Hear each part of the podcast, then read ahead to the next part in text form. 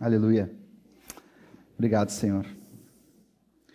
É, 1 Coríntios 14 nos fala que há uma pergunta, né? O que devemos fazer quando estamos reunidos? E ali fala que cada um tem, mas num encontro como esse, nem todos conseguem se manifestar, mas há salmos, cânticos, há língua para interpretação, revelação, e há também ensino. E queria cooperar com vocês em trazer algumas coisas para estarmos fortalecidos na Sua palavra.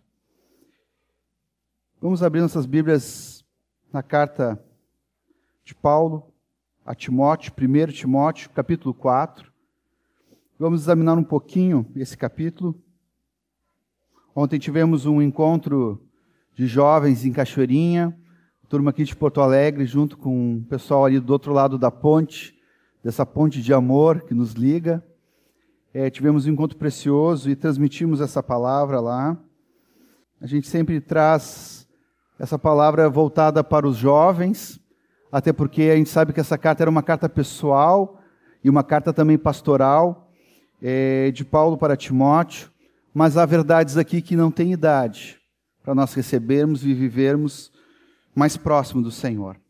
Então, 1 Timóteo capítulo 4 fala assim: Ora, o Espírito afirma expressamente que, nos últimos tempos, alguns apostatarão da fé, por obedecerem a espíritos enganadores e a ensinos de demônios, pela hipocrisia dos que falam mentiras e que têm a consciência cauterizada, que proíbem o casamento e exigem abstinência de alimentos que Deus criou para serem recebidos com gratidão pelos que creem e conhecem a verdade.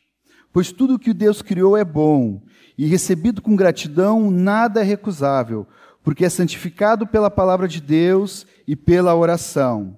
Expondo essas coisas aos irmãos, você será um bom ministro de Cristo Jesus, alimentado com as palavras da fé e da boa doutrina que você tem seguido. Mas rejeite as fábulas profanas de velhas caducas.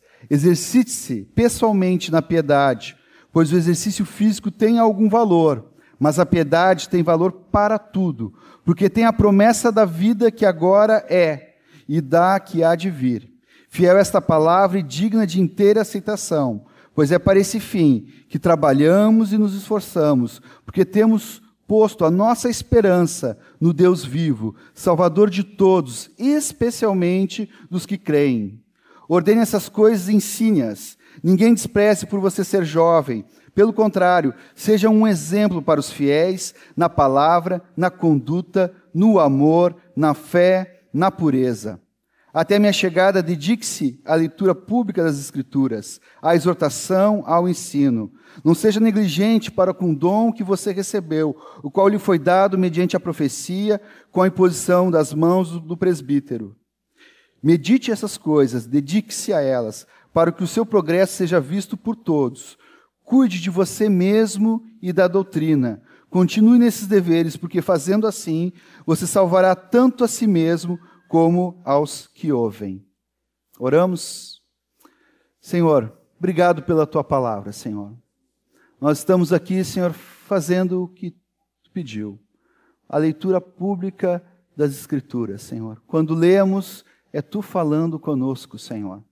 Mas queremos te pedir, Pai, que essa palavra caia no nosso coração como uma boa terra, Senhor, para que ao praticarmos, Senhor, nos aproximemos mais de Ti em plena comunhão, como te agrada, Senhor. Em nome do Senhor Jesus Cristo. Versículo 1 diz assim: Ora, o Espírito afirma expressamente. Eu penso que sempre é uma palavra do Senhor para a igreja. A gente vê lá Apocalipse, fala que quem tem ouvidos, ouça o que o Espírito diz à igreja. E há uma palavra afirmada expressamente para nós, que nos últimos tempos, e aqui precisamos discernir espiritualmente, não só o que ouvimos, mas temos uma convicção clara no nosso coração, o tempo que nós estamos vivendo. E de fato, queridos, nós estamos vivendo os últimos tempos. Tempos como de Noé, onde há tanta violência, onde a iniquidade tem aumentado cada vez mais. Tempos de Ló, onde há uma imoralidade tal que nem podemos mencionar. Esses são os últimos tempos que nós estamos vivendo. E fala que muitos vão abandonar da fé, vão obedecer a espíritos enganadores e a ensinos de demônio. Há uma palavra do Espírito para nós, estarmos atentos a isso, aos enganos dos últimos tempos. Este ano que entramos, o Senhor colocou no nosso coração trabalhar com os jovens, é, de estarem atentos a todo tipo de engano que Satanás, desde a Torre de Babel, tem se levantado nesse sistema maligno, enganado a tantos, e que chegou nas nossas universidades, nas nossas escolas. E queremos não só trabalhar, como já foi feito isso no retiro de jovens, mas estamos atentos, como pastores dessa congregação, a cooperar e ajudar com os nossos jovens e adolescentes a se firmarem na fé, para não serem enganados pelo inimigo. Ele é um enganador. E nós precisamos apresentar a verdade para eles. E fala aqui que estão obedecendo a espíritos enganadores. Há tantos enganos que nós temos por aí, que estão cercando, mas de uma maneira enganosa é próprio de Satanás, daquele que criou a mentira, que é o pai da mentira. E fala de ensino de demônios. Aprendi com Moacir uma coisa que a doutrina de Satanás, o ensino de Satanás, não é um livro de capa preta com um pentagrama, não é uma cabeça de bode, sangue e oferendas. Ele cogita das coisas do homem. Nós lembramos do Evangelho, Jesus estava falando já há um tempo para os discípulos, dizendo que era necessário ele ir para Jerusalém e ser entregue aos anciãos e sofrer na mão deles e morrer, mas no terceiro dia ele ia ressuscitar. E aí Pedro disse que chamou ele à parte e disse assim: Não, Senhor, jamais vai acontecer isso contigo. Ele sim, te arreda, Satanás. Tu é pedra de tropeço. Tu não cogita das coisas do céu, tu cogita das coisas do homem. Esse é o evangelho de Satanás. Ele não vai vir de guampa, chifre, de garfo, com aquele rabinho com a, com a flechinha assim, vermelho. Não. Ele vai vir nos enganando, nos levando para aquilo que nós mais gostamos, na nossa carne, nas coisas naturais. Tanto é que Jesus depois diz assim que quem quer seguir ele tem que abandonar todas as coisas, negar a si mesmo. E ele disse: do que, que adianta ganhar o mundo inteiro e perder a sua própria alma? Esse é o evangelho de Satanás. E aqui é uma palavra do Senhor para nós, estarmos atentos nesses últimos dias a esse evangelho que está aí, enganando a tantos por muito, muito, muito tempo. Com o brilho deste mundo, foi assim que ele tentou, e foi ao Senhor Jesus, mostrando todas as riquezas, todas as possibilidades desse cosmo e desse sistema.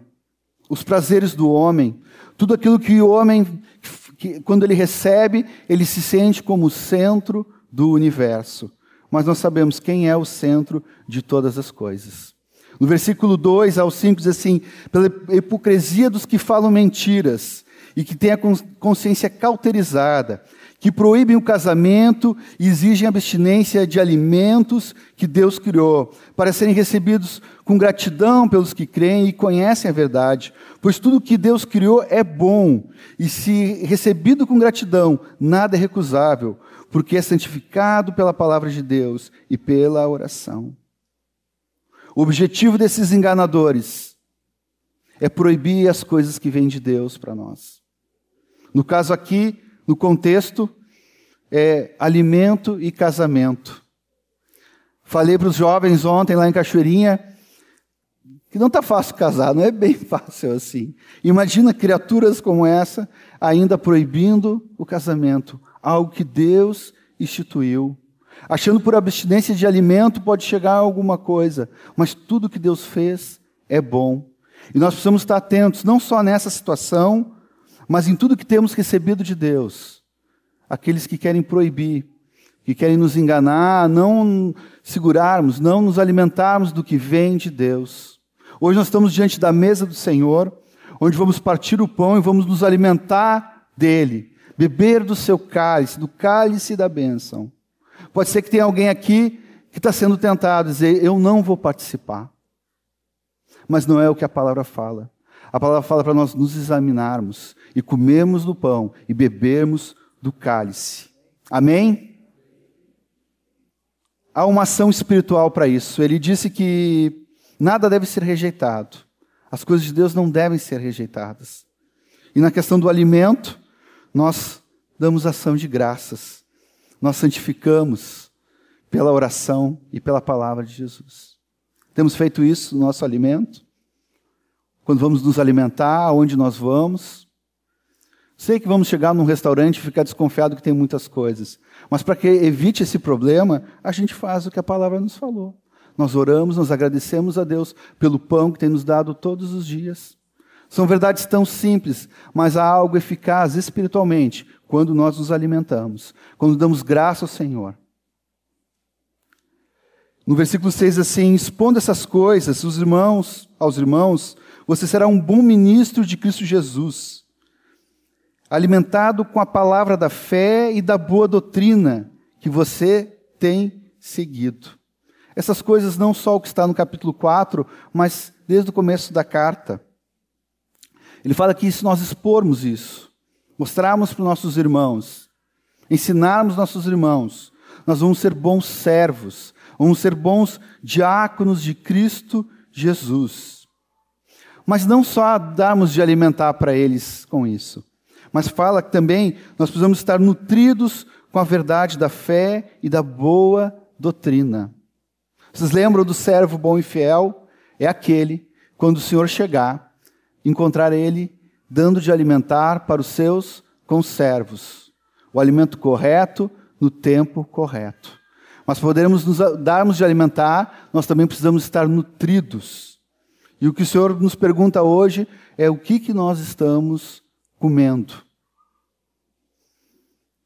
Tem um filósofo eh, de 400 anos antes de Cristo, um pouco mais, Hipócrates, ele tem uma frase que ficou conhecida entre nós, que diz que nós somos o que comemos. Se comemos como um elefante, ou comemos o elefante, nós somos o elefante. A palavra fala que quem de mim se alimenta, de mim, por mim viverá. Esse é o nosso alimento, queridos, e precisamos perseverar nisso. Há tantas fontes, tantas coisas, mas nós precisamos é, estar atentos que só há um alimento que nos dá vida, e é o Senhor Jesus. No versículo 7 e 8 diz assim: Mas é, rejeita as fábulas profanas de velhas caducas, exercita-se pessoalmente na piedade, pois o exercício físico tem algum valor, mas a piedade tem valor para tudo, porque tem a promessa da vida que agora é e daqui há de vir. Queridos, nós estamos cercados por tantas contos, ficções, histórias, fornecidos por meio é, de séries, de filmes, de literatura. E eu quero trazer um alerta para vocês, queridos. Não vamos deixar que esses enganos tomem conta e substituam a verdade que habita em nós a uma realidade que nós vivemos, uma realidade espiritual, que ela é muito mais real do que aquilo que nossos olhos podem ver, porque a palavra fala que aquilo que nós vemos é transitório, vai passar, mas aquilo que a gente não vê é eterno, é para sempre. E precisamos estar atentos a isso. E diz aqui nesse versículo, na continuidade, exercite-se na piedade. A piedade, queridos a nossa dedicação a Deus, o nosso amor a Ele, o nosso culto a Ele. Nosso amor que é de todo o nosso coração, de toda a nossa mente, de toda a nossa força, de toda a nossa alma. Essa piedade, ela, ela faz parte diretamente da razão de nós vivermos e de estarmos aqui porque nós amamos o Senhor e precisamos nos dedicar cada dia mais para Ele, em todo o tempo. E aqui fala que nós devemos exercitar a piedade. O exercício é algo que tu pratica, pratica, pratica, pratica. Às vezes encontramos alguns irmãos entre nós com tanto fervor, tão cheios do espírito, transbordando, mas estão praticando a piedade uma dedicação, uma contemplação diária da pessoa do nosso Deus. Para isso que nós fomos chamados, para isso que nós fomos resgatados. Fomos chamados para sermos adoradores que adoram em espírito e em verdade. Não é uma situação momentânea, em algum momento, mas é constantemente estarmos na presença de Deus. Essa é a piedade. E que devemos praticar. Devemos, é, cada vez mais, nos dedicarmos ao nosso Deus. Diz que a piedade para tudo é proveitosa. Para tudo. É, o exercício físico não é tanto, mas eu não estou falando isso porque eu estou mais fofinho, eu preciso caminhar. Não está dizendo que não tem proveito nenhum. Até poderia ter essa palavra, mas não é o que a palavra está nos dizendo. Diz que para alguma coisa serve, mas não para tudo. Mas a piedade, sim. Porque é algo poderoso para a nossa vida hoje. Esse desejo enorme por Deus, essa gana pelo Senhor, produz algo tremendo nessa nova vida que nós recebemos. E não só nessa vida agora, mas na vida do porvir, onde vamos ver Ele face a face. Versículo 9, versículo 10, diz assim: Fiel esta palavra e digna de inteira aceitação, pois é para esse fim que trabalhamos e nos esforçamos, porque temos posto a nossa esperança no Deus vivo, Salvador de todos, especialmente dos que creem. Aonde estamos depositando a nossa esperança? É no Deus vivo, Salvador de todos? Há uma realidade tremenda que recebemos há muitos anos, uma revelação clara de que o Senhor Jesus Cristo, Ele é Senhor. Ele é o Quírios da nossa vida, Ele é o Quírios do universo. E temos confiado nessa revelação, que Ele é o nosso dono. Mas também, mesmo tendo essa revelação, nós temos ensinado que a salvação ela não é um fim em si mesmo, mas ela é um meio pela qual nós chegamos até o Senhor cada um de nós. Mas pelo fato de a salvação ser um meio, não anula uma outra verdade absoluta, que o nosso Senhor, ele continua sendo o nosso Salvador. E precisamos nos firmar, diz que é nessa esperança que devemos nos agarrar, de que Ele é o nosso Senhor, Ele é o nosso dono, mas também Ele é o nosso Salvador. Vamos lembrar hoje dessa obra tremenda que nos salvou, mas Ele continua sendo o nosso Salvador. E quando nós chegarmos lá naquele dia no céu, nós vamos ver o leão da tribo de Judá, que nós cantamos aqui, mas vamos ver o cordeiro que derramou seu sangue por nós. Versículo 11: Sim, ordene essas coisas e ensine. Eu estou fazendo isso agora com vocês, irmãos, mas cada um com a graça que temos recebido e o dom, podemos ajudar os nossos irmãos a praticarem essas verdades. Quero me voltar um pouquinho mais para os jovens e adolescentes. Versículo 12 diz assim: Ninguém despreze por fato de serem jovens. Pelo contrário, seja um exemplo para os fiéis na palavra, na conduta, no amor, na fé e na pureza. Não queremos que ninguém nos despreze por sermos moços, então nós precisamos ser esse padrão para os fiéis. Queridos, nós somos privilegiados. Nós temos na nossa congregação é, pessoas com 90 anos, mais de 90 anos, pessoas com 80 anos, pessoas com 70 anos, pessoas com 60 anos, pessoas com 50 anos. E eu paro por aqui. Não vai demorar muito tempo. Esses nossos irmãos, se o Senhor assim permitir e não voltar antes, vão ser centenários entre nós. Que privilégio que nós temos de ter irmãos como esses. É uma pena, irmãos, que quando a gente é muito novo, nós não reconhecemos isso. É uma pena. A gente precisa envelhecer um pouquinho mais para ter clareza de quanto o Senhor é bom mantendo esses homens conosco aqui. Mas hoje o Espírito está nos falando. Como é bom ter esses irmãos mais velhos, esses anciãos que já tiveram tanto tempo com a vida com Deus e podem expressar do seu amor com um momento maduro, uma palavra que nos fortalece. Mas nós, ainda jovens, nós temos um dever com eles, de sermos padrão dos fiéis. Na palavra, Não só nessa palavra que habita em nós, mas na nossa palavra falada. Porque logo ele vai dizer que não é só na palavra, mas também ser padrão na conduta. E eu quero dizer para vocês, nós temos falado tanto hoje sobre o sangue de Jesus, que nos purifica de todo pecado, que nos justifica. Esse é o poder do sangue. Mas a palavra, queridos, e o Espírito é que nos transforma. E precisamos nos agarrar na palavra para sermos transformados. Já há uma porta, um vivo caminho para nós andarmos, porque fomos perdoados pelo Senhor, mas nós precisamos nos agarrar na palavra de Deus se nós queremos ser transformados. Essa transformação vem na nossa vida e muda a maneira de nós fazermos as coisas, muda a nossa conduta, muda a nossa forma de viver. É uma nova forma de viver. Diz que nós precisamos ser exemplos no amor. Eu sou um privilegiado porque é, os jovens da nossa congregação têm servido, têm se gastado, têm se deixado gastar em servir.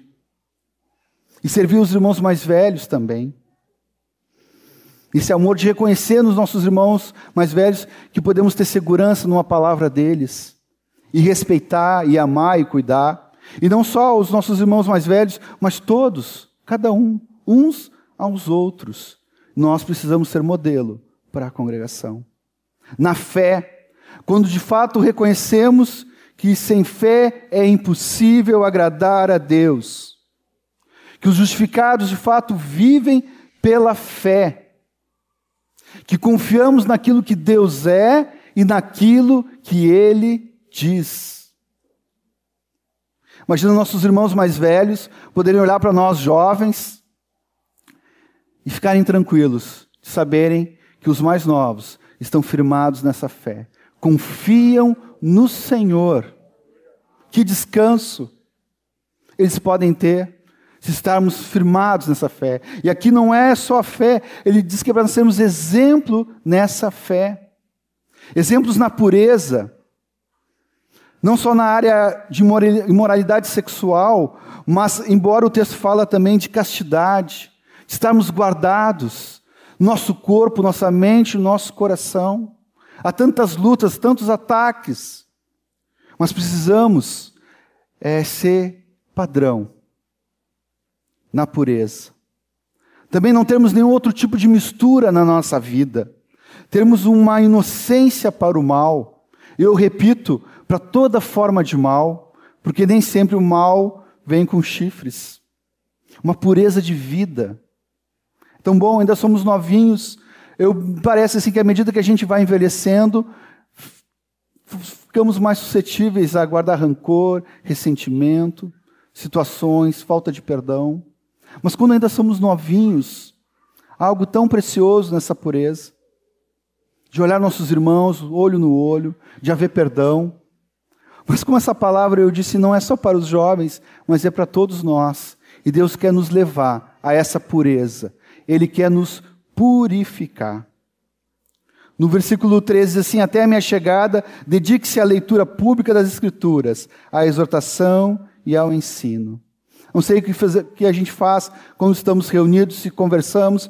Graças a Deus, Deus tem nos levado a uma dinâmica nas casas, de abrirmos a palavra, de repartirmos isso. Isso é precioso, mas não precisa ficar limitado nos nossos encontros. Mas toda vez que estamos juntos, abrimos a palavra, e juntos podemos ouvir, ouvir o que Deus tem para nos dizer.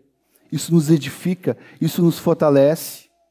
E aí as outras conversas paralelas que não nos levam para o céu, elas ficam para trás, porque estamos diante da palavra do nosso Senhor. E há uma palavra para nós nos dedicarmos nisso aqui. Versículo 14 assim: Ninguém negligencie o dom que lhe foi dado por mensagem profética com imposição de mãos do presbítero. Eu não sei, creio que nem todos têm essa experiência aqui que Timóteo teve. Timóteo tinha um trabalho claro, um serviço claro, e houve uma palavra profética, colocaram as mãos sobre ele, e ele recebeu um dom para poder servir a igreja local. Mas, queridos, como é que nós não negligenciamos o dom que nós recebemos? Como é possível? Eu vou dizer uma coisa aqui para vocês. Nós precisamos estar atentos à voz do Espírito. E não só atentos à voz do Espírito, mas precisamos estar santos, irrepreensíveis e disponíveis para o Senhor. É dessa maneira que nós não negligenciamos o dom que Deus colocou nas nossas vidas, porque não vai haver impedimento nenhum de manifestarmos aquilo que Deus colocou na nossa vida. Precisamos entender que se Deus nos deu um dom, um dom específico para cada um de nós, é porque Ele achou necessário nós termos esse dom para edificarmos os nossos irmãos. E nós não podemos negligenciar. Podemos, precisamos cuidar o nosso caráter, um caráter aprovado, segundo a imagem do nosso Senhor. E aí podemos, de uma maneira santa, manifestar todo o dom que Deus tem nos dado para a edificação da igreja. Versículo 15 diz assim: Medite essas coisas, dedique-se a elas, para que o seu progresso seja visto por todos. Eu gostei muito da NVI, e hoje eu estou usando a, a, linguagem que nós é, temos usado, da, da nova Almeida atualizada. Mas na NVI fala o seguinte: eu achei mais completo, mediante ao contexto que esse capítulo tem, diz assim: é, seja diligente nessas coisas, dedique-se inteiramente a elas, para que todos vejam o seu progresso. Há uma palavra de dedicação a essas verdades. Ele está pedindo que nós dedicamos. Não é só meditar, mas nos dedicar e dedicar inteiramente a isso. Isso é palavra de Deus para nós. Para que todos vejam o nosso progresso. Ver o nosso progresso não é que todos vão ver, olha como eu cresci, como eu estou grande espiritualmente. Não é isso, queridos. Ver o progresso é ver que é possível chegarmos à imagem do nosso Senhor Jesus. E aqui fala todos, em todos os lugares. Não só aqui no encontro que nós temos, não só no encontro das nossas casas, não só no ambiente da família, não só na escola, não só na faculdade, no nosso emprego, em todos os lugares.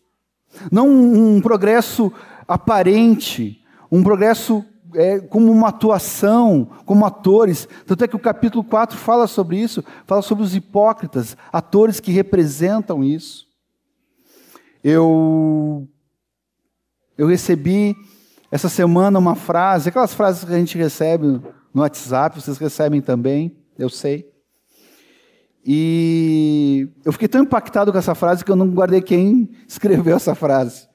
Mas assim, triste é ver homens que são cristãos na ceia, pagãos nos seus empregos e demônios em suas casas. Não foi para isso, queridos, que Deus nos chamou.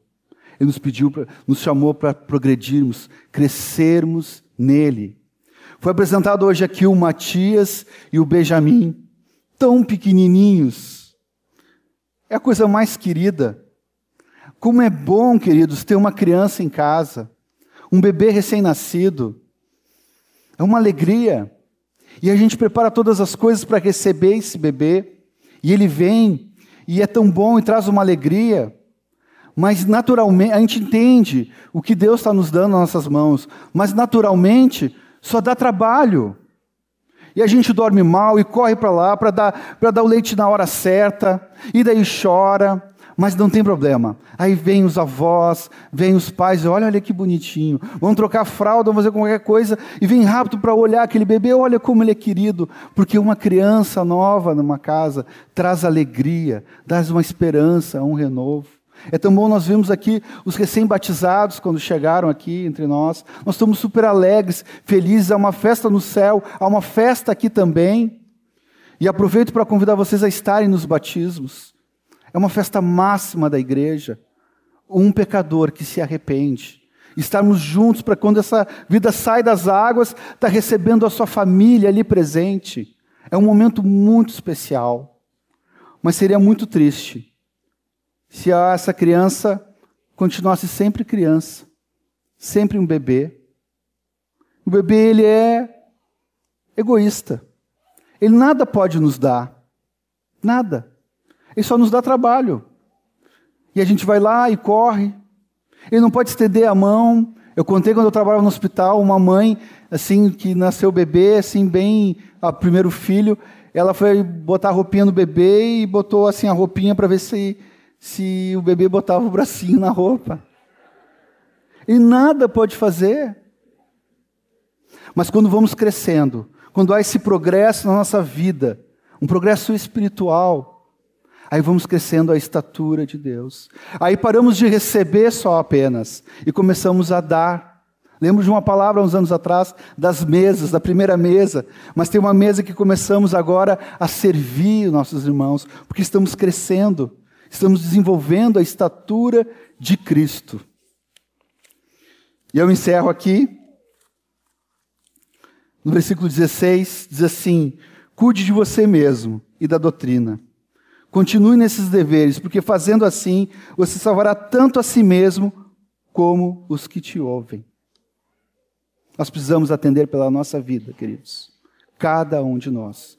Algo especial, Deus nos leva para essa nova vida, essa nova dimensão é plural, nós fazemos parte do corpo de Cristo, todos nós aqui somos um só. É tão lindo de ver a visão que eu tenho aqui de vocês.